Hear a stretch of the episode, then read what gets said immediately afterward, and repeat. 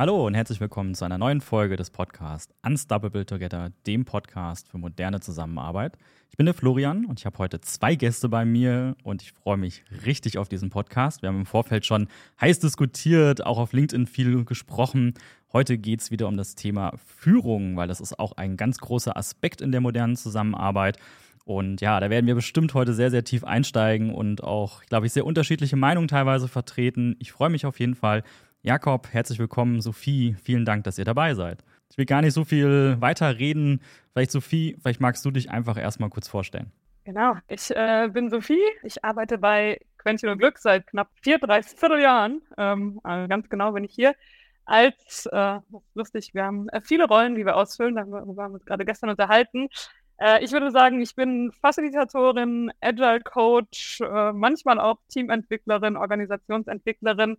Alles immer mit dem Ziel, dafür zu sorgen, dass Teams äh, besser zusammenarbeiten können, Menschen zusammenkommen und äh, an Lösungen gemeinsam arbeiten ähm, und dabei methodisch vorgehen, mitunter auch etwas Spaß haben und man am Ende hat, das, was wir hier gemacht haben, hat uns vorangebracht. Dieser Prozess äh, hat uns geholfen, auf Veränderungen zu reagieren und Größeres zu schaffen. Und dabei, und ich will gar nicht so viel vorwegnehmen, aber intensiv ja gleich noch zu austauschen, kam uns irgendwann der noch tiefer liegende Gedanke, dass wir natürlich viel mit Teams arbeiten und auch viel mit Währungskräften, aber natürlich den Skill, die Fähigkeit, ganz bewusst auch Zeit zu nehmen, mit dem Team zu arbeiten. Dieses gesamte Toolset oft bei den Führungskräften noch nicht so ausgeprägt ist. Und so kamen wir zu dem Thema, das wir heute besprechen. Aber bevor ich da einsteige, kann ich noch kurz sagen, dass ich vor Quentin und Glück bei einer etwas traditionelleren Beratung war, ähm, dort auch als Scrum Master aktiv und äh, ganz viel Agilität, Agilitätseinführungen, alles, was drumherum war, gemacht habe bei MGM und irgendwann mal BWL studiert habe und auch schon mal in einem Startup gearbeitet habe. Alles dabei, aber heute bin ich hier, um mit euch über Führung und Facilitation zu reden. Äh, Jakob, ja. Ja, ich kann so äh, etliches Copy und Paste bis auf Sophies äh, Vergangenheit. Äh, ähm, die meine ist natürlich anders, aber auch, auch, auch für mich gilt die Facilitation von Workshops, von Events, Organisationsentwicklung, Teamentwicklung. Das ist so ein Schwerpunktgebiet. Ich bin auch seit fünf Jahren bei Quentin und Glück. Und zuvor habe ich mich noch ein bisschen mehr mit Geschäftsmodellentwicklung und Lean Startup und dem Abtesten von Produktideen beschäftigt. Und das ist noch so ein, so ein naja, ein immer weniger werdendes Erbe, aber das auch ein bisschen ähm, in die anderen Bereiche einfließt, nämlich das iterative, inkrementelle Arbeiten, ja, ob jetzt in Geschäftsmodellen oder in der Organisationsentwicklung. Das ist so eins meiner Themen, die mich jetzt schon seit langem begleiten. Ja, und ich freue mich jetzt auf den Austausch mit euch zum Thema Führung und Facilitation. Ja, da ist ein ganz bunter Strauß dabei bei den Themen, die ihr gerade genannt habt. Sophie hat schon gesagt, Teams besser arbeiten können oder besser zusammenarbeiten können. Das ist ja ein ganz großes Thema dieses Podcasts. Von daher freue ich mich sehr drauf und ich hoffe, dass wir da heute wieder ein Stückchen näher kommen werden.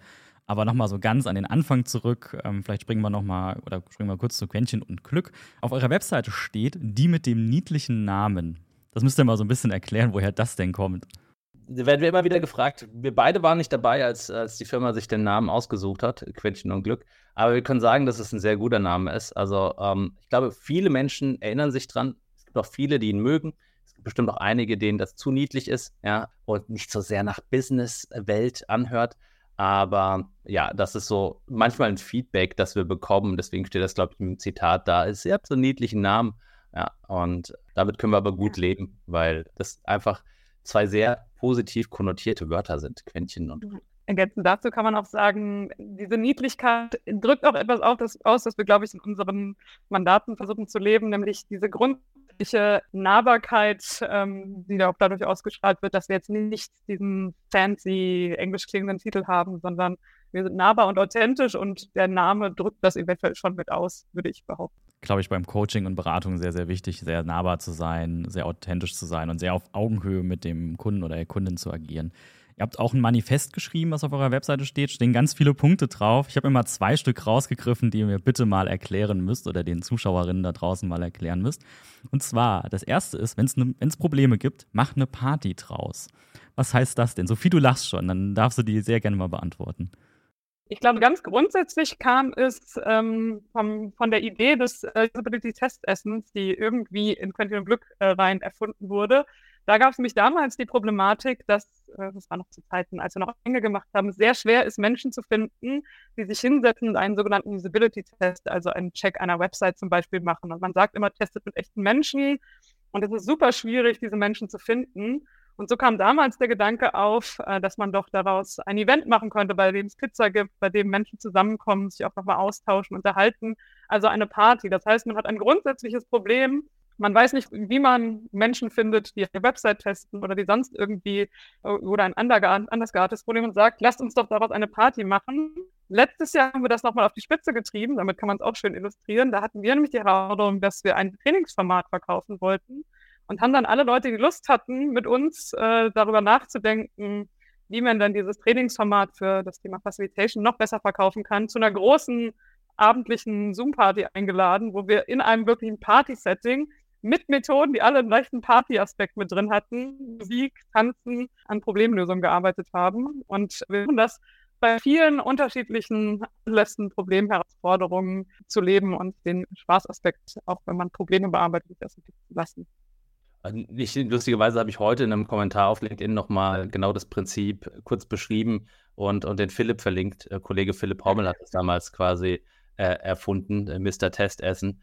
Und ja, das ist auch eins meiner mittlerweile auch persönlichen Prinzipien. Wenn ich mir überlege, ich knacke an der Nuss, überlege ich, hey, vielleicht gibt es noch andere Menschen, die, die an der Nuss knacken. Und ich träume von so einer Steuererklärungsparty. Habe ich ja. schon gemacht. Ja, wo zusammenkommen, die alle keinen Bock haben und etwas Unangenehmes in, in was Gutes verwandelt.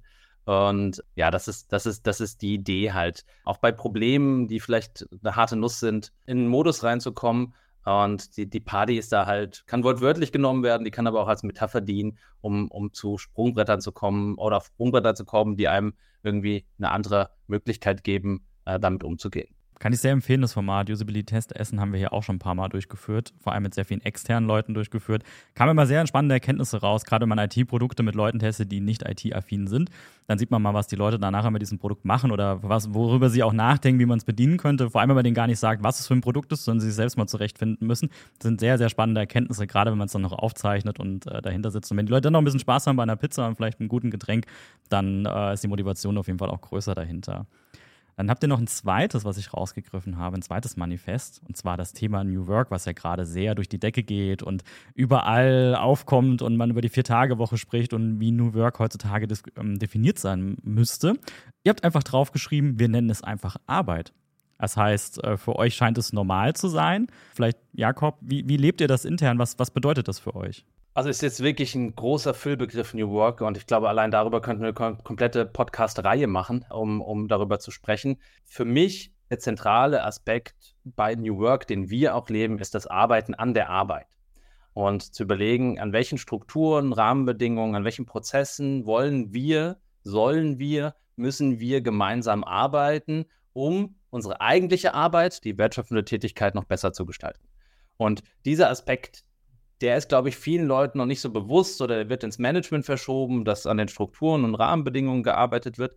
Aber wir glauben halt bei uns zumindest, in unserem Team beteiligen wir alle und laden alle dazu ein, sich an die Arbeit der Arbeit zu machen. Und an der Stelle, wo sie sich einbringen können, wo sie sich einbringen wollen, wo sie die Ressourcen dafür haben, können sie an den Strukturen arbeiten, damit unsere eigentliche Arbeit, nämlich meistens sind das wertschöpfende Tätigkeiten wie Workshops und Events oder Prozesse bei unseren Kunden besser machen können.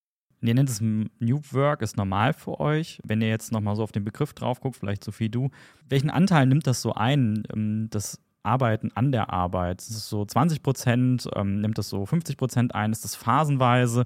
Wie, wie stark geht ihr damit um? Und wir haben ja auch viel über den Begriff Modern Work im Vorfeld diskutiert. Gibt es für euch so Unterschiede ähm, in diesen Arbeitsweisen, in diesen Begrifflichkeiten? Ist euch das überhaupt wichtig, wie das genau betitelt wird? Oder geht es mehr um diese stetige Verbesserung, um dieses Lernen, das Hinterfragen dahinter?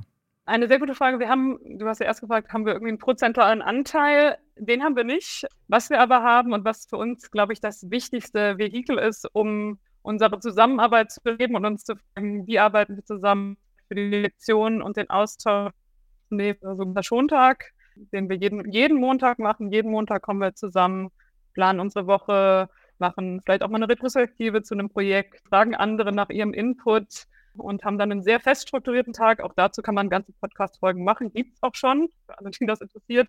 Ähm, aber das Wichtige ist, dass so das Team jeden Montag ja eigentlich ein Element hat, das sie daran erinnert, so wollen wir zusammenarbeiten und ihnen die Chance gibt, über die Aspekte, und wir sind halt äh, auch in der Teamgruppe dafür passend, die vielleicht nicht so gut laufen, bewusst sprechen. Und so würde ich sagen, auf jeden Fall aus meiner Erfahrung bei Quäntchen Glück ist das Teil, an dem wir wirklich das Arbeiten weiterentwickeln und dann an unserem restlichen Arbeitstag, den Rest der Woche, in dem wir dann auch Kundentermine haben, mitnehmen und diese Art und Weise zur Arbeit dann wirklich leben. Und wir machen da, wir haben Begriffe. Wir haben ein bisschen auch gefragt, ähm, sind wir denn per Definition agil?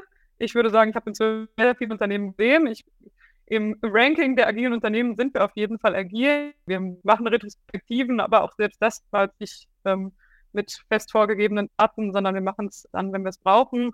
Und deswegen sagen, Modern Work, New Work, Agilität ist für uns ein Werkzeugkasten, den wir nutzen. Jakob guckt sehr kritisch oder ist hängen geblieben bei mir, deswegen frage ich ihn, ob er noch was ergänzen möchte.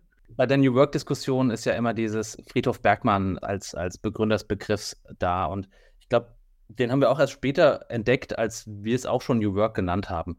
Mittlerweile nennen wir es einfach nur Our Work, unsere Arbeit, ja, wie wir halt arbeiten, weil ich glaube, einfach für jede Organisation gilt, die bestmöglichen Rahmenbedingungen und Strukturen zu finden, wie sie ihre Arbeit gestalten können, wie sie wertschöpfend tätig sein können.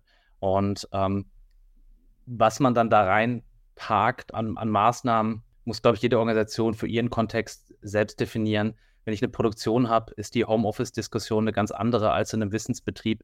Deswegen, wie gesagt, das ist ein Füllbegriff. Und ähm, für mich ist das zentrale Element das Arbeiten an der Arbeit. Und vielleicht für moderne Unternehmen gilt, oder wenn ich das so ein bisschen sehe, ist, wie gut sie sich reflektieren können. Das ist für mich immer ein Faktor, wo ich sagen kann, inwiefern findet Reflexion statt in den Organisationen. Und wir haben ja in jetzt zumindest ähm, softwareorientierten Unternehmen durch Scrum ein, ein Framework, wo die Retrospektive schon ein Teil des, des Frameworks ist und genutzt wird in vielen Unternehmen. Aber ich bin immer wieder überrascht, wie viele Menschen und Unternehmen ihre Arbeit nicht reflektieren. Und das muss nicht unbedingt eine Retrospektive sein, sondern es kann ja auch kleinere Reflexionen sein oder Formate sein, in denen man sich fragt, was hätte denn besser laufen können oder wie haben wir es gemacht, was lief gut, was lief nicht so gut. Wir haben viele solcher kleinen Reflexionen. Und das ist vielleicht mittlerweile, ich würde jetzt sagen, Gradmesser ist äh, vielleicht übertrieben, aber ein Indiz für mich, einer, einer modernen Arbeitskultur ist die Frage nach der Reflexionsfähigkeit. Oder wie siehst du das, Florian? Sehe ich auf jeden Fall auch so. Ich merke das auch, dass viele Leute sich im Alltag gar keine Zeit dafür nehmen und eher so am Hasseln sind. Und ich habe schon im Hinterkopf, als Sophie, du sagtest, ihr nehmt euch den Montag sozusagen Zeit dafür, habe ich schon im Hinterkopf, was die Manager und Managerinnen da draußen sagen. Ich kann doch nicht meine Mitarbeiterin 20 Prozent der Arbeitszeit rausnehmen, um zum Reflektieren und zum Verbessern der Arbeit äh, opfern, sozusagen, in Anführungsstrichen, um dann einfach hinten raus wieder produktiver zu sein. Äh, das kann ja gar nicht funktionieren, wenn man da so viel Zeit wegnimmt. Bin ich auf jeden Fall dabei. Ich habe gerade am Wochenende einen Podcast gehört, wo auch ähm, es auch um Agile-Coaching-Themen ging wo auch darüber gesprochen wurde, dass viele Kunden einfach diese Themen einführen, so ein bisschen aus Marketingzwecken. Ja, das ist halt jetzt modern, mal Scrum zu machen. Das ist modern, mal jenes zu machen. Es ist modern, die Vier-Tage-Woche einzuführen. Aber die machen das gar nicht, weil sie irgendein Problem lösen wollen, sondern weil man es halt einfach so macht. Es ist halt jetzt gerade State of the Art, deswegen führe ich das jetzt ein. Aber die haben sich sozusagen gar nicht hinterfragt, welches Problem sie damit lösen. Beziehungsweise sie hatten vielleicht auch gar kein Problem, sondern sie haben es einfach gemacht. Und das ist, glaube ich, ein sehr fataler Fehler, wenn man sich gar nicht überlegt, warum tut man etwas überhaupt im Alltag und vor allem, wie arbeitet man denn auch? Und ich finde, Arbeit muss sich immer oder man sollte Arbeit immer dann verändern, wenn es auch ein Problem gibt, ähm, an dem man arbeitet. Und ohne ein Problem muss ich keine Lösung schaffen und da brauche ich auch keinen Work-Modus oder äh, irgendwie Scrum einführen oder ein Daily einführen, sondern ähm, dann habe ich dann eine Arbeitsbeschaffungsmaßnahme. Das ist vielleicht so ein bisschen Business-Theater hier und da, aber helfen tut es mir nicht wirklich. Ähm, aber vielleicht nochmal so ein bisschen diese Frage auch nochmal herausgegriffen. 20 Prozent der Arbeitszeit ist vielleicht jetzt auch ein bisschen viel. Vielleicht geht es auch mit weniger, wenn man ein bisschen im Modus ist. Aber Sophie, vielleicht nochmal die Frage an dich. Wie messt ihr denn, wie könnt ihr denn sozusagen nachweisen, dass diese 20 Prozent so wertvoll sind, dass man die auf jeden Fall auch investieren sollte? Genau, also wenn es um das Thema geht, wie wir das Ganze messen, dann wäre meine Antwort, äh, dass wir natürlich eine besondere Situation haben, dass wir bezahlende Kunden oder gezahlte Kundenprojekte haben. Das heißt, wir haben immer eine gute Einschätzung davon, ob das, was wir machen, ähm, finanziell gerade noch im Rahmen ist, äh, wie es mit unsere, um unsere Einnahmen steht und wir haben da auch eine Transparenz drüber. Das heißt, alle im Team können die Information einsehen. Das heißt, das wäre ein Gradmesser und wenn wir irgendwann mal merken, das hatten wir mitunter auch schon, dass wir das Gefühl haben, wir müssen im Schontag irgendwie nochmal was anpassen, wir müssen da auch noch mehr aktiv an Kundenprojekten arbeiten, dann wäre das ja auch der agile Gedanke, dass wir das auch tun. Dann nehmen wir uns am Nachmittag mehr Zeit für Kundenprojekte und können da auch bewusst, ähm, äh, bewusst, bewusst mitarbeiten. Also dieser Schontag ist ja zwar ein fester Rahmen, aber es ist ein Konstrukt, in dem man äh, da auch improvisieren kann. Und somit äh, würde ich sagen, wir messen es nicht aktiv. Das kann man sicher auch machen und man könnte sich da clevere Sachen überlegen. Für uns war es bisher noch nicht nötig. Was wir aber an Wertschöpfung darin sehen, und das ist das, was ich immer betone und was alle Menschen, die uns jemals im Schontag besucht haben, auch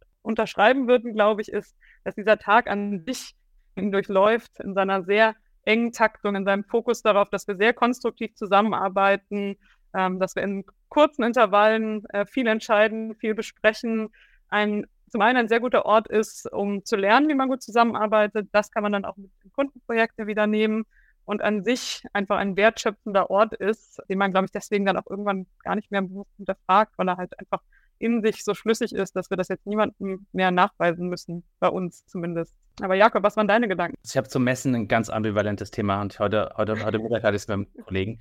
Ich bin da wirklich kein großer Fan von. Es gibt auch diesen Satz, wer, wer, wer misst, misst, misst. Ja, und man richtet sich dann an den Kennzahlen aus und, und versucht das äh, zu erreichen. Also ich glaube, die Überlebensfähigkeit der Organisation, haben wir genügend Geld auf dem Konto, können wir unsere Gehälter zahlen und ist Puffer da. Das ist die wichtigste Kennzahl, an der wir uns wirklich orientieren. Und wenn die in Schwanken gerät, dann ergreifen wir schwerwiegende Maßnahmen. Aber jetzt so Kennzahlen oder Ziele, wir machen zehn Facilitation-Trainings im Jahr, wir wollen drei Prozesskunden, sieben. Dazu haben wir mittlerweile gelernt, dass das Umfeld viel zu komplex ist. Und, ähm, und ähm, wir messen eher so, so einen gefühlten Erfolg im Sinne, kehren Kunden wieder zurück, fragen die wieder an. Aber auch da kann ich keine, ist, sind die Erfahrungswerte so unterschiedlich. Es gibt Kunden, die fragen nach einem Jahr wieder an, weil die nach einem Jahr erst wieder ein Problem haben. Wenn ich jetzt die Kennzahl sage, Kunden, die nach einem halben Jahr wieder anfragen, dann weiß ich ihn ja nicht. Also hätte ich ein halbes Jahr mehr gewartet, hätte ich vielleicht mehr Kunden, die da sind. Genauso ist es zum Beispiel in der Akquise. Ein Kollege hat letztens in, im Feiern-Channel gepostet, ich, ich feiere uns vielen verschiedenen Touchpoints, weil eine neue Kundenanfrage kam, auf dem Barcamp kennengelernt, den Newsletter abonniert, bei einem Format da gewesen, auf LinkedIn im Post und die konnte selbst nicht mehr sagen, was denn jetzt eigentlich der entscheidende Touchpoint war der sie zu uns geführt hat. Wir wissen nur, dass es diese Touchpoints gibt und wir wissen, dass wir sie gerne bespielen. Und deswegen ist auch, tun wir uns auch schwer zu sagen, ja, wer kam denn jetzt alles über Newsletter? Weil niemand einzeln über Newsletter kommt und sagt, ich gebe jetzt 20.000 Euro aus, weil ich diesen Newsletter post. Das ist immer eine, eine Art der Beziehungsarbeit, digitalen Beziehungsarbeit, die irgendwann zu einem Abschluss führt. Und jetzt versuchen wir rückwärts zu messen und sich zu fragen, welchen Anteil hatte der Newsletter, welche Anteil hatte der LinkedIn-Post und welche Anteil hatte die Barcamp-Session. Da könnten müssten wir einen halben Tag Workshop mit dem Kunden machen, um den selbst reflektieren zu lassen, wie viel davon. Und, und dann merkt man schon, hm, ganz schön viel Aufwand äh, dafür. Aber beim Schontag hatten wir mal die Erfahrung gemacht, wir haben einfach mal nach der Einführung, nach, glaube ich, 10, 12, 14 Wochen gefragt. Und das ist eine sehr schöne Frage. Auf einer Skala von 1 bis 10, wenn wir den Schontag jetzt wieder abschließen, wie schmerzhaft ist es für dich in deiner Organisation der Arbeit und, und äh, für den Austausch? und der Wert lag bei 9,5. Ja, und das war ein Zeichen dafür, dass niemand das Ding wieder weghaben wollte. Und das ist immer ein guter Indikator, rückwärts zu fragen dann, ja, wenn wir das Format, das wir jetzt eingeführt haben, wieder abschaffen würden, wie schmerzhaft ist das denn? Florian, wenn ich dir jetzt Riverside wegnehmen würde für deine Podcast-Produktion auf einer Skala von 1 bis 10, äh, wie schmerzhaft wäre das für deinen Workflow, für deine Produktion des Podcasts? Bitte, die Antwort? In dem Fall eine 10, weil dann könnten wir keinen Podcast aufnehmen. Ja, und dann siehst du mal, wie entscheidend dieses äh, Tool ist. Und das ist, glaube ich, äh, kann ein, ein Messwert sein oder eine Kenngröße der Reflexion, um dahinter zu kommen, ist etwas wirksam und hilfreich. Und der andere Aspekt, den Sophie angedeutet hat, ist, wie messe ich denn Lernen? Also, wie messe ich denn den, das Lernen, wenn ich am Nachmittag Sessions habe, Schulterblicke, Werkschauen, Austausch? Ich kann die natürlich quantitativ, quantitativ messen. Wir haben im letzten Monat zehn Schulterblicke gemacht, 14 Werkschauen. Aber was ist der qualitative Wert? Was ist, wenn ich in dem einen Session drin war und Sophie hat mir in ihrem Projekt etwas gezeigt, was ich im nächsten Workshop anwende und sich da erweist als das zentrale Element? Und mhm. da sind wir in Gefilden, ja, ähm, da bin ich auch auf deine Meinung gespannt, Florian, bevor ich jetzt mal rübergebe zu Sophie, die, glaube ich, da auch noch eine Ergänzung hat. Aber man merkt schon, die Emotionen sind jetzt da. Ja. Der Jakob wollte mir Riverside wegnehmen, das, das sag ich. Das ist ganz, ganz schlecht.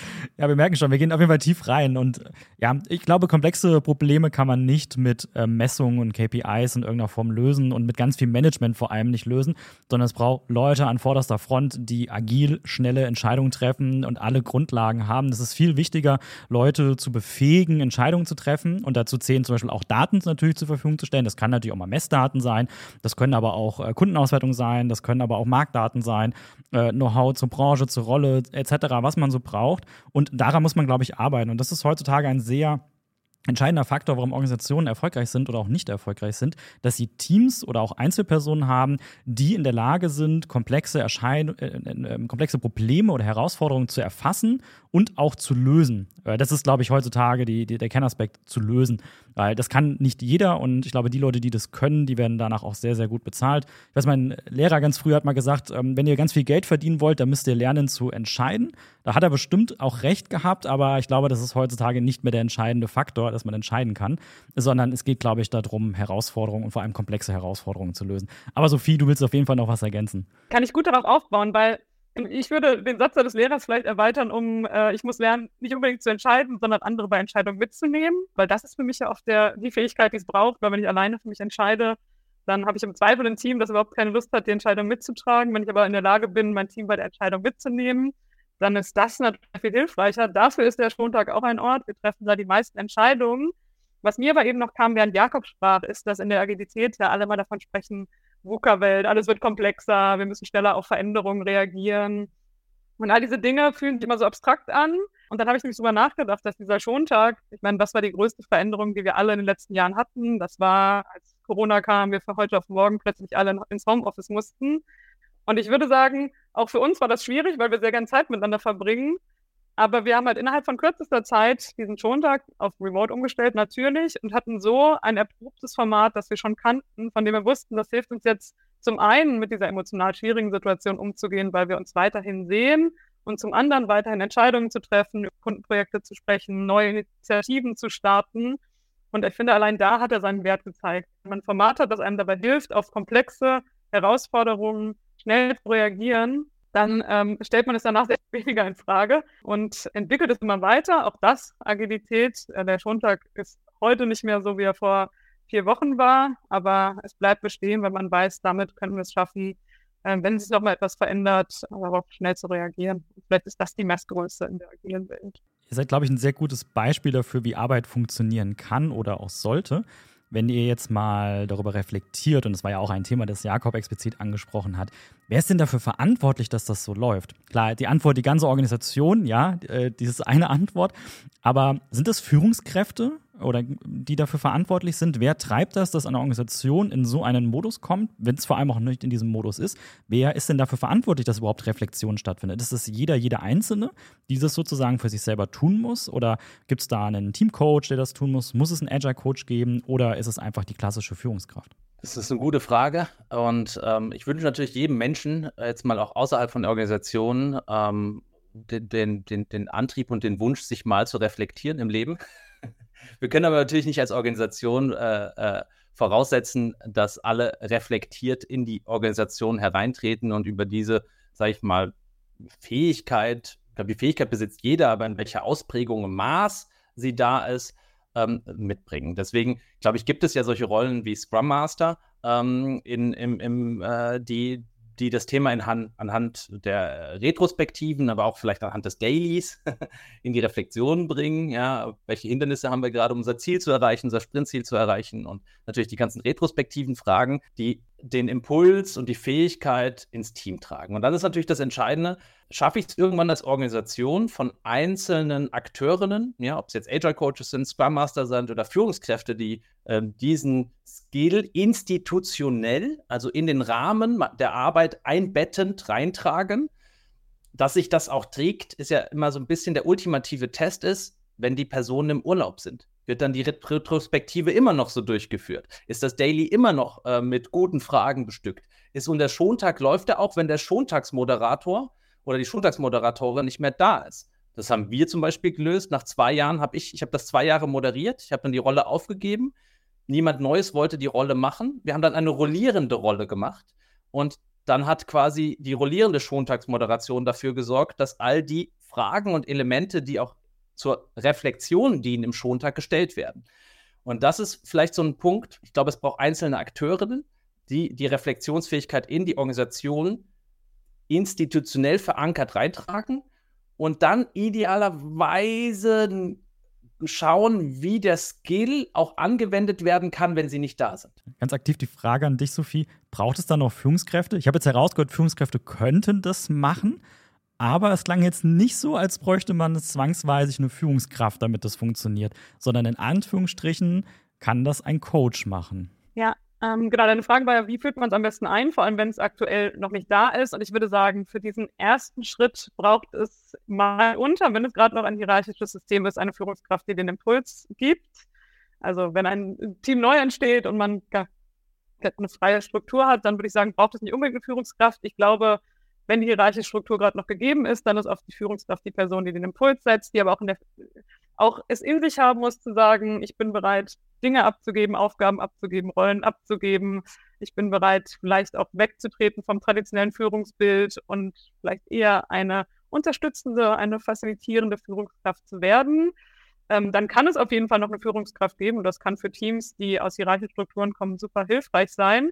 Aber meine Antwort wäre, wenn ein Team irgendwann äh, die Strukturen etabliert hat, die regelmäßiges Reflektieren erlauben, ähm, die Skills hat, die es vielleicht auch braucht, um sich selbst zu moderieren, sich weiterzuentwickeln, dann bräuchte es eine, in, einer idealen, in, in einer idealen Welt in meinen Augen diese Führungskraft nicht mehr, aber es bräuchte Menschen, die diese Aufgaben, die Führungskraft hat, im Team übernehmen und sich auch dessen bewusst sind, dass sie die Aufgaben haben, ähm, keine Ahnung, mal mit den Leuten darüber zu sprechen, welche Entwicklungschancen sie sehen, mal darüber nachzudenken, was in den nächsten Jahren mal äh, an Themen aufkommen könnte. Aber das, genau, kann man auch bewusst ins Team verteilen, aber muss jetzt nicht der erste Schritt sein. Das wäre für mich so der sehr weit nachgelagerte Schritt, wenn man gerade noch in einem hierarchischen System arbeitet falls Führungskräfte uns jetzt zuhören, ich kann mir schon vorstellen, uh, da will uns jemand abschaffen und denken, dass es auch ohne uns funktioniert. Äh, lass uns da doch mal tiefer einsteigen, was denn das genau bedeutet. Ich hatte aufgeschrieben, wie funktioniert Führung in der modernen Arbeitswelt. Also Führung verschwindet ja nicht. Also so viel schon mal vorneweg, keine Angst da draußen. Geführt werden muss immer noch. Also es muss Leute geben, die Führungsaufgaben übernehmen. Der Gedanke ist nur, dass bestimmte Dinge nicht an einer Person festhängen, sondern dass Teams vor allem Führung oder Rollenführung übernehmen können zu einzelnen Tätigkeiten. Das ist das, was, glaube ich, sehr, sehr wichtig da draußen ist. Und es braucht vor allem Leute, die andere Leute befähigen, diese Führungsaufgaben zu übernehmen und auch zu erkennen und auch zu Entscheidungen herbeigeführt zu werden und auch zu reflektieren. Aber Jakob, vielleicht mal für dich so ganz grob. Wie funktioniert denn so moderne Führung auch für dich? Was denkst du, was brauchst du da draußen gerade? Was, was muss gemacht werden? Florian, das ist eine gute Frage, die beschäftigt mich sehr und äh, ich, ich, ich habe die Antworten auch noch nicht. Ja? Ich irre da durch LinkedIn-Posts, die ich zum Teil selber schreibe. Ich habe mir letztens auch zuletzt gefragt, wir hatten das auch, glaube ich, im Vorgespräch, ja, wenn es auf der einen Seite so viele Angebote gibt, gut zu führen, Müsste es dann nicht auch auf der anderen Seite Angebote und Führungstrainings geben, um gut zu folgen? Bedingt nicht Folgen das Führen und äh, ist das nicht ein Tandem? Und wir schauen immer wieder auf die eine Seite, nämlich zu führen. Und es gibt so einen Aspekt natürlich, der liegt, glaube ich, in der, in der Organisation. Wenn ich mir unsere Arbeit immer anschaue, dann haben wir eine End-zu-End-Wertschöpfung. Sophie und ich führen Akquisegespräche, entscheiden dort, ja, über wie hoch ist die Kalkulation, welchen Preis bieten wir den Kunden an und wir konsultieren dann mal eins, zwei interne Menschen, um am Ende aber selbst eine Entscheidung zu treffen, wie das Angebot inhaltlich als auch preislich aussieht. Dann führen wir Workshops, Trainings, Events durch und ich muss immer lachen, weil ich letztens so Sophie gemeint habe beim Frühstück. Guck mal, Sophie, stell dir vor, wir sitzen im Workshop und könnten jetzt nicht entscheiden, dass wir eine andere Methode machen, sondern wir müssten, den Head of Facilitation anrufen in der Zentrale und sagen: Hallo, wir wollen gern vom Workshopplan abweichen und statt einer Fishbowl lieber einen Conversation Café machen. Dürfen wir das? Und dann mussten wir so lachen. Das ist halt lachhaft. Ja, natürlich. Also, es ist ganz klar, dass die Entscheidung bei denjenigen liegt, die vorne gerade an der Situation beim Kunden in der Wertschöpfung am Markt sind und über die Könnerschaft verfügen, das auch natürlich zu entscheiden. Ja, und diese Befähigung brauche ich natürlich. Aber wir würden ja niemals dann jetzt den Head of Facilitation anrufen und fragen, dürfen wir jetzt gerade eine andere Methode machen, auch wenn wir im Plan es vorher mit dir anders abgestimmt haben. Also braucht es, glaube ich, äh, für Führung auch in der Form Strukturen und Organisationen, wo die Entscheidungsfähigkeit nah an den Markt gelegt wird, an die Situation, wo die Wertschöpfung stattfindet. Und äh, in diesem Rahmen, so arbeiten wir wie so in kleinen Zellen, die quasi in diesem System autonom von Anfang bis Abschluss einen Kunden betreuen. Ja, nur die Rechnungsstellung übernimmt netterweise bei uns die Zentrale. Ja, die entlastet uns mit, mit diesen Tätigkeiten, sodass wir mehr auf die anderen wichtig, wichtigen Tätigkeiten im Prozess eingehen können. Wenn ich jetzt frage, wie moderne Führung aussehen kann, würde ich erstmal auch vielleicht in die Grundsatzfrage äh, reingehen. Müssen wir äh, machen und managen wieder zusammenführen?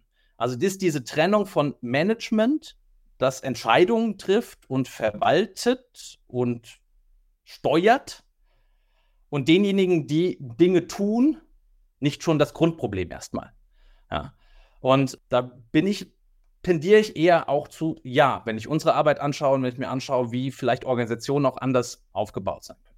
Wenn ich das jetzt erstmal nicht habe, das ist natürlich der große Wurf, ja, in irgendeine, sage ich mal, zellstrukturartige vielleicht Organisation zu wechseln, wenn das mein Kontext hergibt, dann ist moderne Führung für mich auf jeden Fall auch ein Aspekt, der sehr viel mit der Rolle der Facilitation und in dem Sinne Facilitation heißt für uns, wir besetzen das gerne mit Möglichmacher, Möglichmacherin, eine Person, die einem einer Gruppe von Menschen, einem Team, einer Gruppe von Menschen den bestmöglichen Rahmen gibt, sich einbringen zu können. Und das Einbringen kann sein, Meinungen, Perspektiven, Stimmungsbilder, Entscheidungen zu ermöglichen. Und da sind wir vielleicht beim Punkt, wo ich sage, ich halte es vielleicht, natürlich sind wir vielleicht biased. Biases können wir nochmal ein anderes Thema aufmachen, aber äh, der Wert, gut mit einer Gruppe umzugehen, wenn ich nicht das Bild von mir haben möchte als moderne Führungskraft, dass ich vorne stehe und Ansagen mache und mich in der Rolle der Entscheiderin sehe, sondern sage, ich versuche das Team, das vielleicht über mehr Expertise verfügt, die Fachkenntnisse hat, auch Erfahrung hat, wenn ich in die Haltung reinkomme, zu sagen, ich möchte erstmal der Gruppe ermöglichen, alles hervorzuholen, was diese Gruppe geben kann, unter Beachtung all dieser ganzen, was passiert eigentlich in Gruppen an Kommunikation, Groupthink, Brainstorming-Wahnsinn, die lauten reden, die leisen reden nicht und so weiter. Wenn ich das hinbekomme als moderne Führungskraft, glaube ich, kann ich mir ganz viel Arbeit ersparen. Aber da sind wir auch nochmal bei einem Selbstbild und der alten Prägung vielleicht von was glaube ich, was eine Führungskraft tun muss. Und Florian, deswegen würde mich auch dich interessieren. Was glaubst du denn, moderne Führungskraft, was muss sich im Selbstbild ändern, ja, um da vielleicht hinzukommen? Ist natürlich eine sehr, sehr große Frage. Man kann natürlich auch das Fass sehr, sehr breit aufmachen. Wichtig ist, glaube ich, erstmal, dass man Führung auch in zwei Aspekte einteilen kann. Das eine ist Personalführung, was viele natürlich in der Führungskraft mit drin verankern und dadurch natürlich auch so ein Element ist, was immer irgendwie bei einer Person liegen soll, der, die, die Team. Führungskraft, die da aktiv ist, der Abteilungsleiter, Leiterin etc. Und das ist, glaube ich, schon mal so ein Aspekt. Eigentlich brauchst du das heutzutage gar nicht mehr. Ähm, diese Personalführungsthematiken, da trauen sich Organisationen teilweise auch gar nicht ran, dass Leute auch in der Lage dazu sind, diese Themen, also wann nehme ich Urlaub, wann mache ich was, etc., auch das Thema Weiterbildung zum Beispiel, das kann man auch auslagern in zum Beispiel ähm, Personalentwicklung rein. Ähm, das kann man auch ins Team reinlegen, das kann man auch den Teamcoaches vielleicht geben, solche Themen. Dafür brauchst du eigentlich keine Führungskraft in einem Team. Also es braucht niemanden, der irgendwelche Personen hin und her managt und schon gar nicht auf irgendeinem Board hin und her schiebt und eine Personalplanung macht. Mit irgendwelchen Stunden am besten. Drei Stunden arbeitet er auf Projekt A und die anderen drei Stunden auf Projekt B. Also das ist schon mal so größte, der größte Fehler, den man eigentlich so machen kann. Das funktioniert schon mal gar nicht. Also Menschen können sich auch selbst organisieren und können das selber organisieren, äh, wo sie wann wie ihre Arbeit tätigen. Das Thema Führung selber, also das operative Führen, also da, wo Entscheidungen getroffen werden müssen, wo man Dinge auch ähm, gemeinsam tätigen muss. Ich glaube, das muss man heutzutage im Kontext machen und gemeinsam machen. Also ich glaube, man muss erstmal aufschreiben, was muss denn überhaupt geführt werden? Also erstmal überhaupt diese Thematiken aufzuschreiben, weil das können, glaube ich, viele Organisationen heutzutage auch gar nicht. Was muss geführt werden und warum führe ich überhaupt? Und ähm, da sich mal bewusst zu machen, wo existieren denn Probleme? Wo muss denn was gemacht werden? Also, wie du sagst, äh, ich will da eine Entscheidung treffen mitten in einem Workshop. Natürlich ist es Schwachsinn, da jetzt jemanden anzurufen und zu fragen, ob du das darfst. Würde wahrscheinlich jeder, der diesen Podcast hört, sofort zustimmen und sagen, natürlich ist es Schwachsinn. Aber wenn man das mal überträgt auf die realen Probleme da draußen, dann passiert das ständig, dass Leute da stehen und sagen, das darf ich nicht entscheiden. Dieser ganz klassische Satz, das ist nicht meine Gehaltsklasse. Das darf ich nicht entscheiden. Da muss ich meinen Chef oder meine Chefin anrufen. Und die muss dann auch ihre Chefin anrufen. Und äh, da gibt es eine Konzernrichtlinie. Da hat irgendjemand im Management mal entschieden, das. Und ähm, das blockiert ja so eine ganze Organisation auch hinten raus. Dass die, da, wo die Probleme entstehen, da, wo die Herausforderungen sind, vor allem da, wo der Kunde ist, das ist ja das Entscheidende eigentlich. Das ist ja das, womit wir alle arbeiten. Wir verdienen nur Geld Und falls ihr da draußen ein Geschäftsmodell kennt, wo, wo man ohne Kunden Geld verdienen kann und reich werden kann, sagt Bescheid. Äh, ich habe noch keins gefunden und ich glaube, es gibt auch kein Modell. Am Ende müssen wir immer mit Kunden zusammenarbeiten, um Geld zu verdienen und erfolgreich in der Organisation zu sein.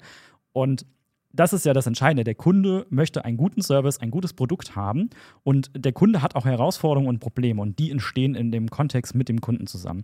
Und da muss ich schnell sein. Da entstehen auch ganz komplexe Probleme. Da kommt von außen Corona und auf einmal habe ich ein Problem, weil ich kann nicht mehr vor Ort einen Workshop machen. Da muss ich entscheiden, äh, wie ich das Ganze jetzt remote mache. Und da kann ich nicht warten, dass irgendjemand im Management hockt und sich überlegt, wie ein Remote-Workshop aussehen muss. Da muss ich selber aktiv werden und muss mir das selber im Team überlegen, wenn ich Agile-Coach bin und Beratungen durchführe oder Consultant allgemein bin wie ich das zu handeln habe. Und da will ich nicht warten, dass jemand entscheidet, ob ich das machen darf mit Zoom oder Microsoft Teams oder was auch immer. Da muss ich mir selber überlegen, was das bedeutet. Und wenn es da Datenschutzprobleme gibt, dann muss ich vielleicht noch unseren Datenschutzbeauftragten konsolidieren.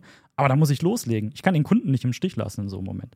Und diese Dinge muss man, glaube ich, identifizieren, einfach mal aufschreiben. Da gibt es ja auch ganz verschiedene Führungsstile, die man, da können wir auch nochmal darüber diskutieren. Es gibt ja Kreisorganisationen heutzutage, es gibt Tandemführungen etc.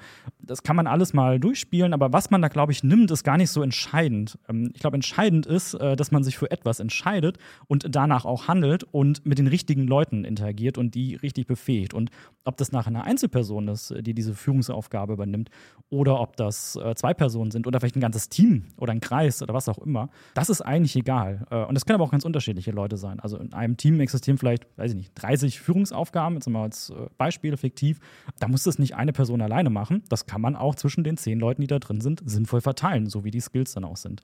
Aber ähm, lange Rede, kurzer Sinn. Äh, Jakob, du willst, glaube ich, nochmal darauf antworten. Nur einen Satz zu dir ergänzen, bevor ich an Sophie rübergebe. Ist nämlich, du hast alles eine super Auflistung gemacht und Führung zu reflektieren, hätte ich noch ergänzt.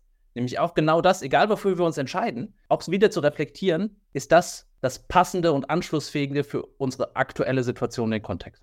Genau, wieder dieses Problem. Also äh, löse ich damit eigentlich mein Problem, was ich habe? Und das muss ich immer und jeden Tag hinterfragen.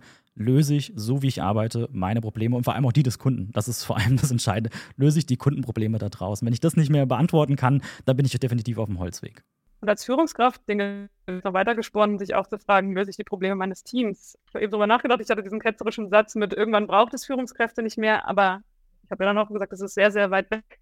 Und die Grundhypothese, die Jakob und ich auch haben und das, was wir viel sehen, ist, Führungskräfte kommen zu uns und haben schon ganz, haben so ein implizites Verständnis dafür, hier scheint irgendwas nicht gut zu laufen, keine Ahnung, wir geben uns ganz schlecht Feedback, ist ja so ein Thema, das oft ist, was viel, viel mehr Themen da weg. Aber ich weiß jetzt nicht genau, wie ich mit dem Team vorgehen kann, um dieses Problem zu lösen. In Organisationen, in denen es viele Scrum Master gibt oder Agile Coaches, geht man dann vielleicht zum Agile Coach. Aber die Führungskraft selber zumindest uns jetzt mit den Kunden aufgefallen, mit denen wir mit uns arbeiten, fehlt so ein bisschen die Idee dafür, wie man vorgehen könnte. Und die Hypothese, unter der wir arbeiten, ist, dass es super hilfreich sein kann, als Führungskraft auch diese Fähigkeiten zu haben, das Team anzuleiten, das Team zuzuhören, Methoden zu kennen, mit denen man arbeiten kann, die sich immer mal wieder bewähren. Weil sobald ich dieses Mindset habe, also dieses facilitierende Mindset, im Scrum gibt es ja den Servant Leadership, ich diene meinem Team, kann ich ja ganz bewusst dem Team zuhören, herausfinden, welche Probleme sie haben, mit dem das Team darin begleiten, anleiten, dass sie ihre Probleme selber lösen. Und plötzlich drehe ich es um und bin nicht mehr allein verantwortlich dafür, irgendeine Problemlösung vorzuschlagen, sondern ich ändere auch äh, meine Herangehensweise an Herausforderungen. Und der erste Schritt, den wir den Leuten beibringen, ist einer, den wir ja in unseren Projekten auch häufig machen, ist zuzuhören. Auch das ist ja eine Fähigkeit, die sowieso nicht mehr so weit verbreitet ist bei uns. Wir haben alle nur noch eine Aufmerksamkeitsspanne von sieben Minuten. Deswegen üben wir mit Führungskräften in unseren Trainings auch ganz bewusst erstmal das Zuhören. Wir haben sogar ein ganzes Interviewtraining, damit man vielleicht auch mal seinem Team in einer Situation einfach nur zuhört, vielleicht vier, fünf, sechs Fragen stellt, um herauszufinden, was ist denn dieses Problem? Ist es meine Hypothese, dass wir uns kein Feedback geben können oder haben Sie eine ganz andere Herausforderung, der wir uns erstmal gemeinsam widmen sollten? Wenn wir dann, keine Ahnung, identifiziert haben, keine Ahnung, die Leute fühlen sich nicht sicher in irgendwelchen Kontexten, dann können wir da ansetzen und die erste Lösung dafür finden. Und wenn wir dieses Problem gelöst haben als Team und ich als Führungskraft sage, gebe euch das nicht vor, ich sage auch in dem Interview nicht, ich glaube, die Lösung ist X oder Y, das ist ja auch dieser Impuls, den wir oft sehen. Ich muss denen doch sagen, dass ich die Lösung dafür habe. Ich fange doch hier gerade erst als Führungskraft an. Ich muss doch im Gespräch die Lösung schon dabei haben, sonst denken die ja, ich kann das nicht Das stimmt alles nicht. Also als wirklich wissend wird man wahrgenommen, wenn man sich die Zeit nimmt, Menschen zuzuhören, zu verstehen. Leute, mein Eindruck ist, es könnte dieses das größte Problem sein, das wir haben. Wollen wir das gemeinsam lösen? Habt ihr Ideen, wie wir es angehen können? Die Menschen dann zu empowern und dann kann man nach und nach im besten Falle das Team weiterentwickeln. Und eventuell steht da am Ende, dass die Führungskraft gar nicht mehr diese Aufgaben hat, die sie aktuell hat, weil man als Team irgendwann nach mehreren dieser Schleifen, dieser Iterationen merkt, äh, wir verteilen diese Führungsaufgaben besser im Team, anders im Team. Oder man hat weiterhin ein hierarchisches System, weil das Team sagt, ey, das funktioniert für uns, aber lass uns doch erstmal diese fünf anderen lernen. Aber so kann ich dem Team dienen und bin nicht die Führungskraft, die versucht voranzurennen und zu sagen, äh, ich glaube, wir haben Problem X und deswegen wir machen jetzt Y. Das mache ich dann so lange, bis irgendwie keiner mehr Lust hat, ähm, da mitzumachen. Also das, das ist ja, um es ganz konkret zu machen, das Umdenken, was wir versuchen, mit den Menschen zu leben. Sollten Führungskräfte dann mehr Trainings investieren Richtung Coaching oder auch Agile Coaching oder sollten die vielleicht sogar eine Agile Coaching Ausbildung machen? Sehr gern. Also Jakob sagt nein, ich sage, ja, das kann helfen und sich zu fragen, was davon kann ich anwenden. Und wir kennen auch viele Führungskräfte, das ist ja auch eine sehr schöne Entwicklung, die auch schon Ausbildung zum systemischen Coach haben. Was mir da manchmal auffällt, ist, da, dass dann dieses Andocken dann nutze ich das, um zu coachen, aber das Andocken an, wie kann ich es äh, sonst noch in meiner Führungsrolle nutzen, ist manchmal, glaube ich, nicht ganz so leicht, aber auch das finde ich eine gute Entwicklung. Also gibt es ja schon Dinge, die man lernt. Äh, Jakob war sich nicht ganz sicher, ob es ein Agile Coach äh, Training sein muss, aber ich kann sagen, meine Scrum Master Ausbildung hilft mir zumindest in vielen meiner Projekte, weil man zumindest mal das Handwerkszeug verstanden hat und es dann bewusst anwenden kann. Jakob, warum, warum zögerst du? Ich, weil ich, ich stolper über den Begriff Coach, weil wenn ich mich recht entsinne, in einer Coach-Coachee-Beziehung kann sich der Coachee den Coach aussuchen. Und äh, wenn ich jetzt als Führungskraft auf einmal Coach bin und einmal darüber entscheiden kann, ob das Team verlässt und andererseits sollte mir, sollst, sollst du mir bitte deine Probleme erzählen und ich coache dich, ich glaube, da kommt man in einen ganz krassen Rollenkonflikt rein. Und deswegen zögere ich so ein bisschen mit der Begriffsbezeichnung Coach, weil ich glaube, dass das einen so ein bisschen auf einen, auf einen gefährlichen Pfad führen kann, wenn wir jetzt glauben, alle Führungskräfte sollten Coach sein und am Ende wird aber das Budget gekürzt und ja, also da, da hänge ich gerade so ein bisschen. Ich treffe sehr viele, sehr viele Scrum Master und Agile Coaches auch ähm, in anderen Bereichen. Und manchmal bin ich überrascht über die Lücke zwischen Kennen und Können in der Facilitation. Also in der Facilitation, in der im, im Sinne der Kunst, Prozess zu gestalten und ihn zu facilitieren mit Methoden, Fragetechniken etc. Ich glaube, Coaches sind auch sehr gut in den Fragetechniken ausgebildet. Aber ich bin immer wieder erstaunt, wie viele dann Methoden nur kennen, aber nicht können. Also, und das fängt manchmal schon an, wenn wir in unseren Facilitation-Trainings sind und wir haben Scrum Master drin und die sollen ein Brain Writing, also nicht ein Brainstorming, sondern ein Brain Writing anmoderieren. Nur in diesen kleinen Anmoderationsschritten bringen wir sie in der Reflexion zu merken, okay, was hat denn jetzt gerade nicht funktioniert in deiner Anmoderation? Ja, und wir reden dann nur über ein kleines Brainwriting auf Post-its, ein paar Sachen draufzuschreiben. Und da bin ich immer wieder ein bisschen überrascht, dass es da so eine Lücke gibt. Auch wenn ich nämlich in der Agile-Welt zu Hause bin, heißt es das nicht, dass ich automatisch gut moderieren oder facilitieren kann. Weil die Technik wird mir in einem Scrum-Training, werden mir die Formate vorgestellt und ich weiß, dass ich in der Retro ein Check-in machen soll. Aber wie moderiere ich denn ein Check-in? Ja, also Klassiker, wenn ich jetzt drei Check-in-Fragen in den Chat direkt poste, erzeuge ich Chaos. Ja, und das machen Menschen, wenn ich irgendwie äh, bei Brainwritings die, die Leute schon direkt aufhängen lasse und durcheinander und gar nicht sage, wie machen wir das denn jetzt? Wie, wie kommen wir in die Sortierung, wie kommen wir in die Strukturierung? Und da sehe ich so ein bisschen eine Lücke. Deswegen kann ich nur jedem Scrum Master, jedem Agile Coach auch raten, sich mal ein bisschen mehr die Welt der Facilitation anzuschauen und zu schauen, wie ich da methodisch gut anleite. Das ist das, was Sophie auch gesagt hat. Ich habe das aber auch neulich mit dem Clemens vom Heimathafen diskutiert. Sehr spannende Sache. Auch dieses Thema, wie kann ich Coach und Führungskraft gleichzeitig sein? Anführungsstrichen. Ähm, geht das überhaupt? Haben wir auch eine Stunde gesprochen darüber, waren auch sehr spannende Erkenntnisse. Wir haben auch dann das Modell so ein bisschen angesprochen. Wir haben jetzt mal über diese klassischen Modelle, da gibt es noch eine Führungskraft ähm, vorne in so einem Team drin oder eine Abteilung. Ähm, brauchst du dann nicht vielleicht zwei? Brauchst du nicht vielleicht eine Person, die eher so klassische Führungskraft im Sinne von operative Führung übernehmend und im Tandem jemand, der vielleicht eher so coachingmäßig unterwegs ist und die ganzen Skills hat Richtung Agile Coach, Scrum Master, ähm, einfach sehr beratend aktiv ist und die beiden im Tandem zusammen ein Team leiten und heranführen. Das war zumindest so unsere Sequenz, wo wir mal drüber nachgedacht haben, könnte das so ein Modell sein? Äh, Spoiler vorneweg, für die, die jetzt diesen Podcast nicht gehört haben, ich verlinke ihn mal in den Show Notes. Äh, wir waren uns auch unsicher. Das ist etwas, was man sicherlich mal ausprobieren muss, was noch nicht so häufig vorgekommen ist.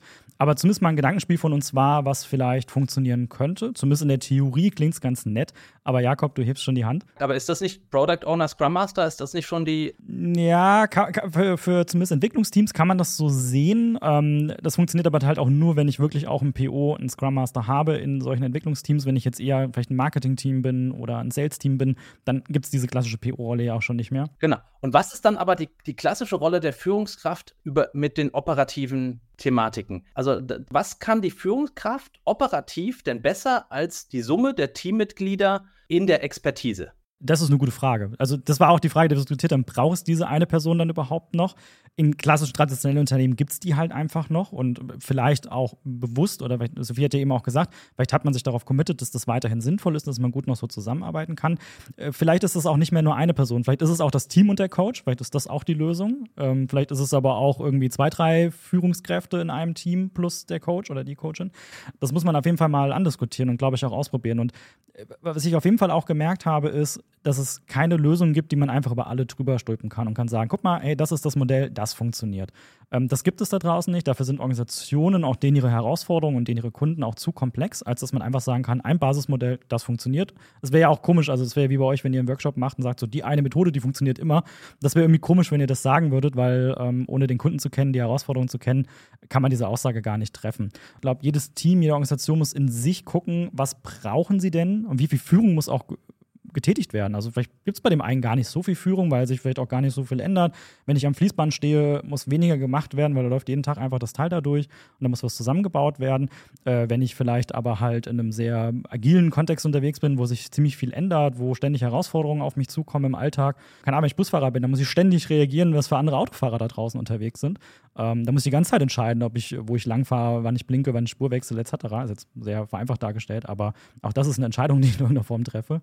Genau dazu können wir dir ein Beispiel geben, weil wir haben nämlich genau für Busfahrende und Tramfahrende haben wir mal in einem Format für einen unserer Kunden im Hackathon, ähm, war nämlich deren Thematik, deren Problem war Schicht tauschen. Und das hat ein Schichtleiter entschieden, hat entschieden, wer diese Schichten bekommt. Ähm, das hat gedauert, das war bürokratisch. Da gibt es natürlich Favoriten und Lieblinge und all diese Mechanik. Und weil das Unternehmen noch nicht, noch nicht so einen Digitalisierungsgrad hatte an der Stelle, war dann sozusagen mit die Entwicklung mit den Tramfahrer und Fahrerinnen und Busfahrerinnen eine App, wo sie selbst die Schicht tauschen können und selbst entscheiden können, tausche ich die Schicht, mache ich das. Und am Ende ist es ja nur die Aufgabe der Schichtleitung zu, gew zu gewährleisten, sind alle Schichten besetzt im Rahmen der Spielregeln.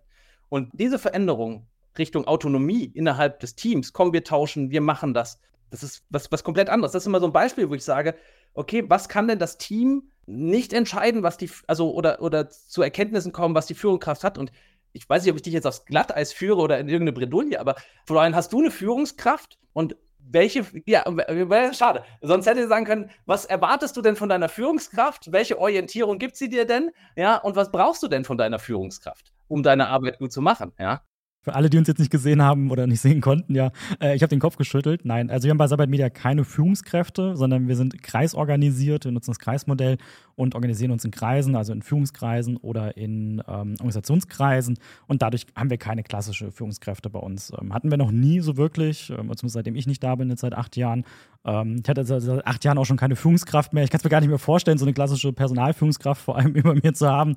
Äh, das ist etwas, was, glaube ich, so ein No-Go ist, wenn ich das Unternehmen nochmal wechseln sollte, dass das ähm, auf jeden Fall ausgeschlossen ist.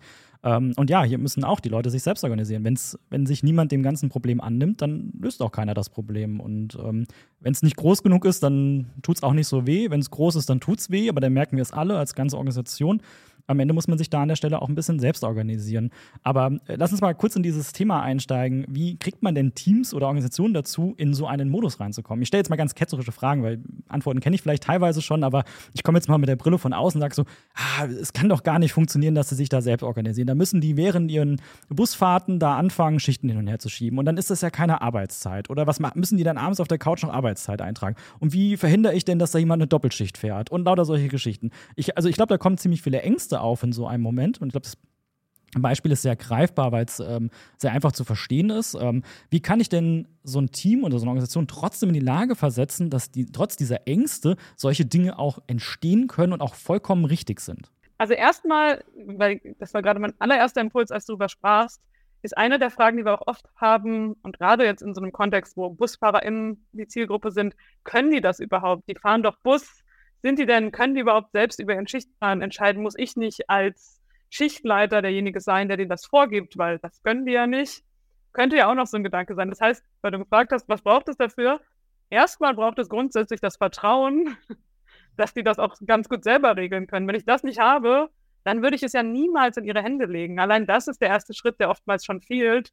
Vertrauen, das Vertrauen, dass diese Menschen Lösungen für ihr eigenes Problem vielleicht auch schon selber mit im Hirn haben und gestalten können. Das heißt, das ist für mich der allererste Schritt. Wenn ich das nicht habe, brauche ich diesen Prozess nicht starten, weil sonst werde ich am Ende sagen, ihr habt jetzt hier vielleicht euch für dieses konkrete Beispiel eine Lösung überlegt, aber wir machen es doch lieber so, wie ich das, wie ich mir das vorgestellt habe. Das heißt, wir brauchen Führungskräfte, die in der Lage sind zu erkennen, mein Team kann im Zweifel Dinge selber entscheiden, hat das nötige Know-how, das nötige Wissen und ich muss nur den richtigen Rahmen dafür geben. Dann, wenn wir das Beispiel weiterspinnen und wieder bei uns Schichtplan für die busfahrenden Personen bleibt, dann braucht es natürlich das nötige Skillset, die nötigen Methoden, um in einem richtigen Kontext immer wieder draufschauen, diesen Plan oder diese App oder was auch immer sich zu überlegen. Also die Menschen zusammenzubringen, damit sie dann auch konstruktiv gemeinsam eine Lösung erarbeiten können. Wenn ich das nicht habe, brauche ich nicht starten, weil dann bringe ich die zusammen und sage, jetzt löst mal, dann haben sie am Ende keine Lösung, weil die gesamte Anleitung bestand aus, jetzt löst mal euer Problem. Ihr wolltet das ja gern selber machen und dann haben sie am Ende keine Lösung und ich gehe raus und sage, guck mal, die konnten das wirklich nicht.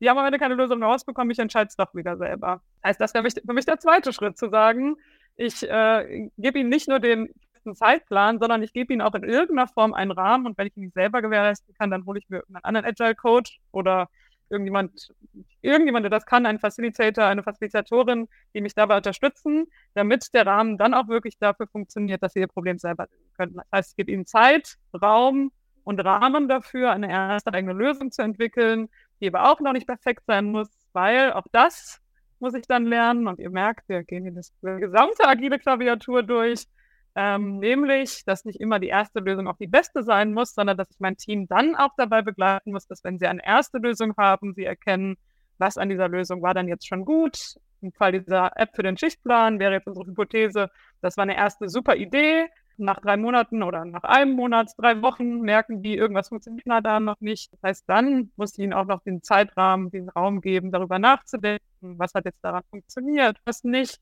das muss im besten Falle auch wieder moderiert sein. Dann lernt, lernen diese BusfahrerInnen wieder abstimmt. Wir müssen das danach noch gemeinsam weiterentwickeln. Und so ist es, ein, ist es eine schöne Illustration dieses sich zurücknehmenden Denkens mit einem Vertrauen darin, dass das Team das Problem selber lösen kann. Und ich selber gestalte den Prozess, helfe ihnen dabei, die Lösung, die sie für ihr Problem entwickelt haben, vielleicht einfach noch ein bisschen weiterzuentwickeln und gestalte dieses Vorgehen. Und das wäre für mich die Basis. Ähm, und wenn ich das alles nicht gewährleisten kann und weiterhin glaube, dass ich die einzige Lösung für diese Menschen finden kann und die das in keinem Fall selber können, dann müsste ich wahrscheinlich erstmal da vorne ansetzen und ganz viel Arbeit machen, um das damit umzugehen. Ich habe schon, hab schon Instant-Muskelkater vom Nicken hier. Das seht ihr leider nicht im Podcast, äh, dass ich dir so viel zustimme. Und gerade beim ersten Punkt bei der Haltung möchte ich nochmal dran erinnern, ja, wenn Menschen in eine Organisation treten, ich kriege manchmal diesen, diesen ausgesprochenen, manchmal unausgesprochenen Vorwurf mit, dass ich das mit meinen Mitarbeitern kann. Die sind wie Kinder oder so etwas. Ganz schlimme Aussage. Da, kräuselt es mir.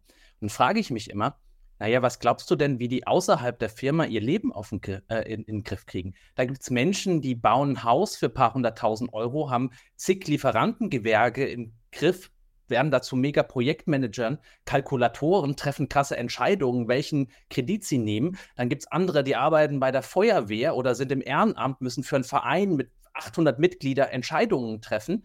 Ähm, bei der Feuerwehr im Rettungseinsatz instant Entscheidungen treffen, was gerade zu tun ist äh, nach den ganzen Trainings. Und die ganzen Leute draußen erziehen meistens auch noch Kinder und Familien äh, haben Familien und treffen da auch Entscheidungen. Und jetzt willst du mir sagen, dass sobald die das Werkstor betreten unmündige kleine Kinder sind, die nicht in der Lage sind, Entscheidungen zu treffen oder Dinge geregelt zu bekommen. Und das, das kann ich mir, und das ist das Erste, was, glaube ich, in dieser Haltung, die man sich mal überlegen kann, welches Bild man auch von Menschen hat oder von Mitgliedern einer Organisation, was ich ihnen zutrauen kann, das nochmal für sich zu überprüfen und zu überlegen, naja, die kriegen ja an anderer Stelle auch Dinge geregelt.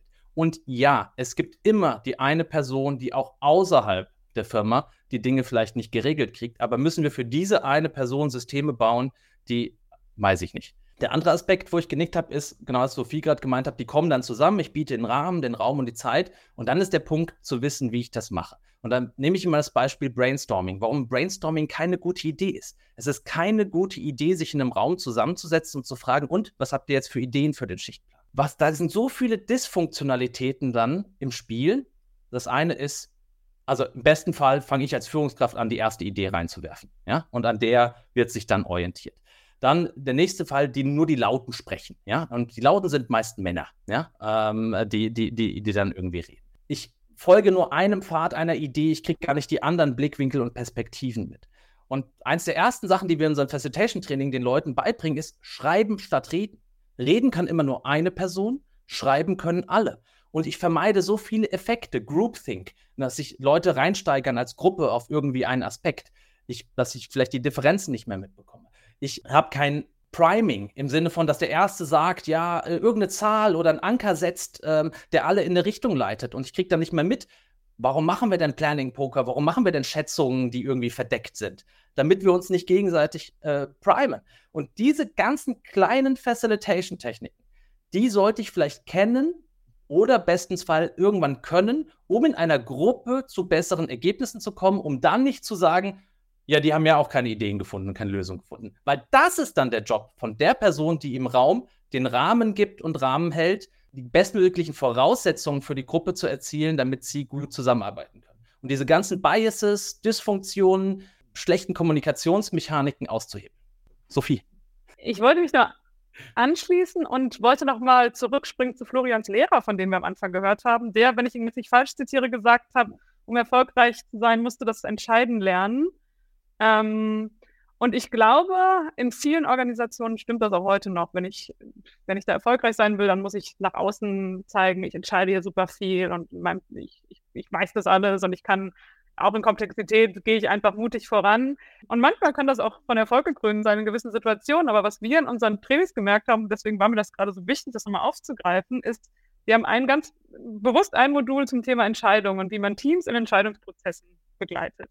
Und da haben wir super erfahrene Führungskräfte, die oft auch schon in agilen Kontexten unterwegs sind, viele unterschiedliche Ausbildungen gemacht. Wenn du mit denen einen Schnelldurchlauf durch Entscheidungsmethoden von Autokratie, Führung, Führungskraft entscheidet, bis hin zu systemischem Konsensieren machen, dann ist das für die oft nochmal so eine augenöffnende Erfahrung zu verstehen, ach so, ja stimmt, es gibt ja diese vielen unterschiedlichen Dinge und je nach Situation, Kontext muss ich in der Lage sein, mein Team vielleicht in dem einen anzuleiten oder in dem anderen und muss entscheiden, was passt gerade. Und dann sollte ich im besten Fall auch in der Lage sein, es wirklich zu moderieren und die Vor- und Nachteile zu kennen. Und wie schon gesagt, das sind alles super Führungskräfte, aber dieser Moment, den finde ich so spannend, weil der zeigt ja, oftmals ist man so sehr gefangen zu glauben, ich muss an vielen Stellen das einfach für die anderen entscheiden, dass ich deswegen ausblende. Ich könnte aber nochmal mir wirklich aufschauen, was gibt es denn da draußen an Entscheidungsmethoden und dann überlegen, wie kann ich denn mein Team so in Entscheidungen bewusst mitnehmen, vor allem ja auch in den großen, den komplexen, den umwälzenden.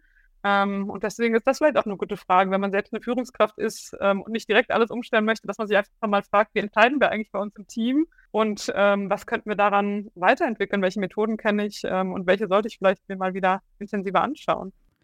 Ist auf jeden Fall eine gute Reflexionsfrage, die man sich stellen sollte. Ich habe das auch gemerkt bei Cyber Media. Wir haben auch irgendwann haben wir mal so ein bisschen, so ein bisschen abgedriftet, haben sehr viele informelle Strukturen gebildet äh, und haben praktisch immer eine Methode für das gleiche Pro oder für viele Probleme verwendet. Und dann brauchst du vielleicht auch manchmal ein bisschen Fluktuation, neue Leute von außen, die auch einfach nochmal eine andere Perspektive manchmal reinbringen. Vielleicht auch so ein Thema bei vor allem Traditionsunternehmen. Da hat man es halt schon immer so gemacht, so dieses typische und war, hat ja schon immer so funktioniert. Also so habe ich es auch gelernt. Ne? Das ist ja manchmal so eine Management-Ausbildung, ist ja häufig auch so eine sehr strukturierte Ausbildung. Ähm, dann lernt man diese ganzen Methodiken und nach denen agiert man dann halt 40 Jahre lang in seinem Berufsleben. Und ähm, ich glaube, heutzutage kann man nur erfolgreich sein, wenn man das regelmäßig hinterfragt und vor allem lernt. Lernen ist so unfassbar wichtig und da einfach mit der Zeit zu gehen. Und vor 20 Jahren hatten wir halt einfach ganz andere Probleme. Da war das Internet noch nicht so da, da war die Welt nicht so schnelllebig, die Globalisierung war noch nicht so da, Corona gab es vor allem auch gar nicht. Und es ändern sich ständig Parameter da draußen. Wir haben heute Lieferkettenprobleme, Dinge sind nicht lieferbar.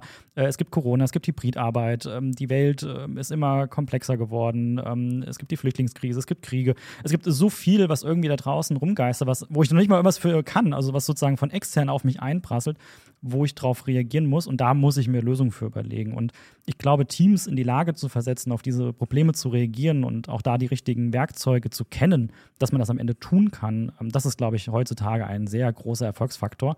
Und so kann auch vor allem moderne Führung dann am Ende funktionieren. Wenn ich Teams in die Lage versetze, also führe, dazu führe, solche Dinge tun zu können, diese Methoden zu kennen, vielleicht auch durch Workshops, Beratung von euch, durch Schulungen, ein bisschen Glück zu haben, ein bisschen Quäntchenglück zu haben an der Stelle, um da einfach aktiv zu sein und auch äh, gerade so hier äh, Hordenverhalten, Jakob, was du angesprochen hast, merke ich auch immer wieder, haben wir früher hier auch völlig falsch gemacht.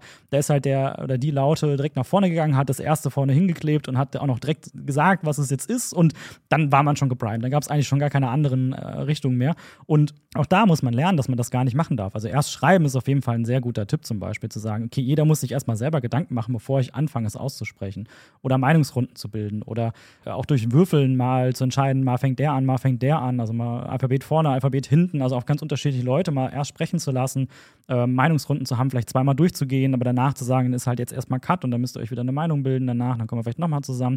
Das sind alles so Themen, über die man sich mal Gedanken machen muss.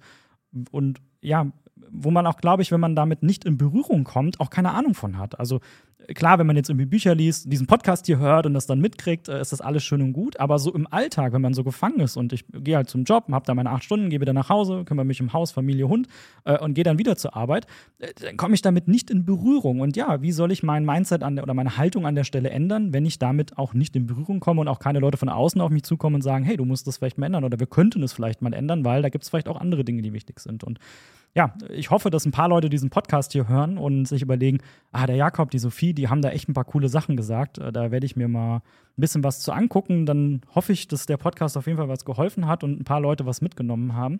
Ich möchte euch beiden noch mal eine kleine Abschlussfrage stellen, weil wir haben schon ein paar Minuten jetzt aufgenommen und wir sind schon lange über diese sieben Minuten Aufmerksamkeitsspanne äh, drüber. Deswegen lasst uns mal langsam zum Ende kommen.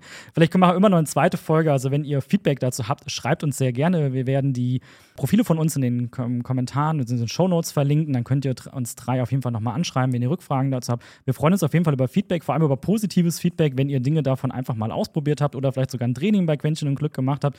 Dann freut es mich besonders, wenn ihr mir einfach eure Erfahrungen mal teilt und sagt so, hey, wir sind ein bisschen besser geworden geworden, dann äh, freue ich mich auf jeden Fall sehr drüber. Aber erstmal an dich die Frage, Sophie, ähm, wenn du eine Sache in heutigen Organisationen ändern könntest, was würdest du tun? Ja, in Anbetracht der großen Herausforderungen, die unsere Welt ja gerade vor sich hat, war mein erster Impuls, irgendwas zu antworten, dass ich gerne ähm, also in Unternehmen irgendwie eine größere Awareness für die eigene Rolle der Klimakatastrophe, also ein Bewusstwerden darüber, welchen Anteil haben wir daran, äh, schaffen würde.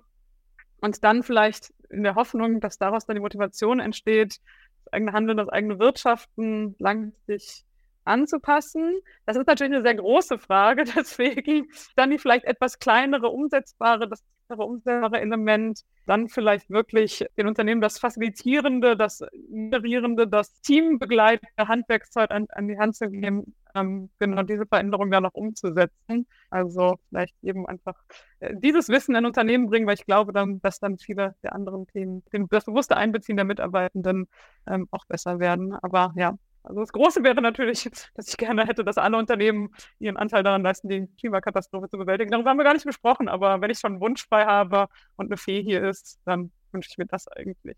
Vielleicht hört uns ja eine zu.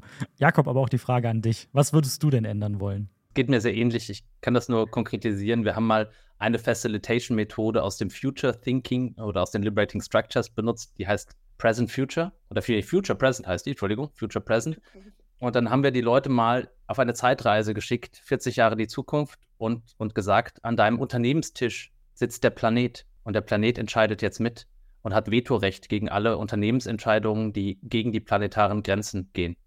Und das war ein tolles Spiel, also wirklich ein Rollenspiel, ein Szenariospiel in dieser Gruppe, weil diese Facilitation-Methode Future Present funktioniert so, dass zwei Leute in die Rolle der Älteren schlüpfen, die die Veränderung erlebt haben dahin, dass der Planet auf einmal am, Sitz, äh, am, am, Unternehmenstisch mitsitzen darf, als ganz fantasiert, als KI oder wie auch in, in welcher Form. Und die anderen haben die naiven Jüngeren gespielt und gefragt, wie war das denn damals? Wie? Der Planet saß früher nicht da? Oh Gott, aber wie habt ihr denn Entscheidungen getroffen? Und das ist immer so ein, so ein kleiner Zauber, ähm, auch von Facilitation-Techniken, um wirklich nochmal den auch in andere innere Bilder oder Erfahrungswelten oder Ausgangspunkte zu kommen. Ähm, deswegen kann ich mich da nur anschließen, was Sophie sagt. Und ich wünsche jedem Unternehmen ein, ein, den, den, den Selbstreflexions, ich weiß nicht, ob es ein Muskel ist oder die Fähigkeit zu trainieren, sich, sich zu reflektieren und durch die Reflexion besser zu werden und zu lernen, weil das begegnet mir immer noch häufig, dass viele einfach, wie du so schön gesagt hast, Florian, vor sich hin hasseln und dann wundern, warum klappt das nicht mehr? Und erst wenn es so richtig, richtig, richtig brutal wird, dann vielleicht in eine Veränderung kommen und das könnte vielleicht auch schon früher geschehen. Wir sagen immer, um Facilitation zu lernen, muss man es ausprobieren. Das heißt, wenn uns Führungskräfte zuhören und sich jetzt fragen, was sie wirklich machen können, dann würde ich sagen, probiert es einfach aus und vielleicht ist dann die Future Present Methode ein toller Einstieg. Wenn wir alle uns freuen, die mal umzusetzen oder vielleicht sonst auch einfach mal ein Check in ein Meeting zu machen, dann wäre das vielleicht ein Gedanke. Und dann könnt ihr euch uns auch gerne irgendwo äh, in irgendeinem Kommentar mal hinschreiben. Dann teilen wir gerne mit euch unseren, unser Szenario aus dieser Übung. Dann könnt ihr das auf jeden Fall alle machen. Aber sonst, genau, fand ich Jakobs Punkt sehr schön und sehr eine schöne Konkretisierung von meiner Vision. Sind auf jeden Fall sehr schöne Schlussworte. Die Methode kann ich persönlich auch noch nicht. Es ist sehr, sehr spannend. Werde ich mich mal ein bisschen zu einlesen. Ist, glaube ich, auch ganz interessant, wenn vielleicht noch andere Rollen mit an den Tisch setzt, vielleicht den Kunden zum Beispiel. Äh, kann ich mir vorstellen, dass da sehr, sehr spannende Diskussionen herauskommen und vielleicht Entscheidungen auch anders getroffen werden. Ich hoffe, so wie Fee sagte, jeder hat etwas mitgenommen bzw. reflektiert darüber, über sein eigenes Handeln, egal in welche Richtung. Ich glaube, wir haben sehr, sehr viele Themen angesprochen. Also wer nichts mitgehört oder mitgenommen hat, der hat nach den sieben Minuten wahrscheinlich abgeschaltet. Äh, dann einfach nach sieben Minuten einfach den Podcast nochmal neu starten und dann im sieben-Minuten-Takt hören. Vielen Dank auf jeden Fall euch beiden. Es hat sehr viel Spaß gemacht. Ich könnte noch eine Stunde weiterreden, aber ich glaube, dann ist die Aufmerksamkeitsspanne definitiv ähm, dahin bei den Leuten. Vielleicht müssen wir immer noch mal einen zweiten Teil aufnehmen, aber wenn ihr noch mehr darüber wissen wollt oder zu einem Thema tiefer einsteigen wollt, schreibt die beiden doch einfach an. In den Shownotes werde ich die Profile von den beiden verlinken oder gibt uns nochmal Feedback zum Podcast. Ihr könnt auch gerne an modernwork.cybert-media.net schreiben und da euer Feedback da lassen, vor allem wenn ihr Dinge ausprobiert habt, über die wir heute gesprochen haben. Wie gesagt, da würde ich mich sehr, sehr drüber freuen, wenn wir da einfach die Welt ein bisschen besser gemacht haben dadurch. Sophie, Jakob, vielen herzlichen Dank. Tschüss. Vielen Dank, Florian. Danke dir. Tschüss.